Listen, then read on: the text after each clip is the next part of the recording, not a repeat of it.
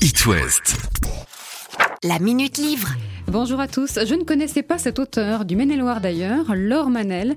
Euh, J'ai acheté euh, par hasard en fait son roman La délicatesse du homard pendant le confinement et je l'ai lu euh, d'une traite pendant mes vacances. Alors c'est facile à lire, hein, 340 pages. C'est un roman découpé en petits chapitres de quelques pages, sur la forme aussi de narrateur, de voix, donc l'héroïne Elsa et puis François, le directeur d'un centre équestre en Bretagne. Le style est simple, accessible, sans fioritures. J'aime bien ce, ce livre, hein, La délicatesse du homard, parce que tout simplement c'est c'est ma cam, un petit petit air de romance pendant les vacances, ça ne fait pas de mal, avec des personnages imparfaits, au passé trouble. Il y a un certain suspense, alors pas au sens thriller, il y a des non-dits, des secrets de famille et autres vérités inavouées. Alors que cache-t-elle cette Elsa? Eh bien, on va le découvrir euh, tout au long de ce de ce roman. Le secret se lève au fil des pages.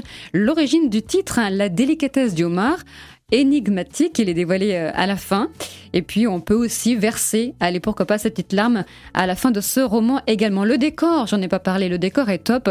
L'histoire se passe vers le Conquet et Brest et rien que pour ça on peut lire L'Ormanel, la délicatesse du homard. C'est à savourer évidemment pendant les vacances. La Minute Livre. À retrouver en podcast sur itwest.com.